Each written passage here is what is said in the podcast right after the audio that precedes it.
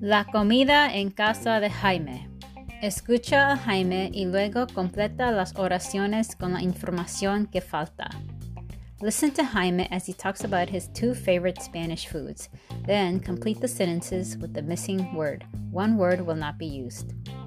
La paella es mi plato preferido. No hay nada como la paella. Es riquísima. Mi mamá hace la paella más buena del mundo. Nadie la hace como ella. También hace un gazpacho muy rico. Mezcla muchos tomates frescos y molidos con ajo. Así hace esta sopa fría. Siempre hay alguien invitado a comer y nunca sale con hambre. Tampoco salen sin pedir la receta de mi mamá, pero ella nunca se la da.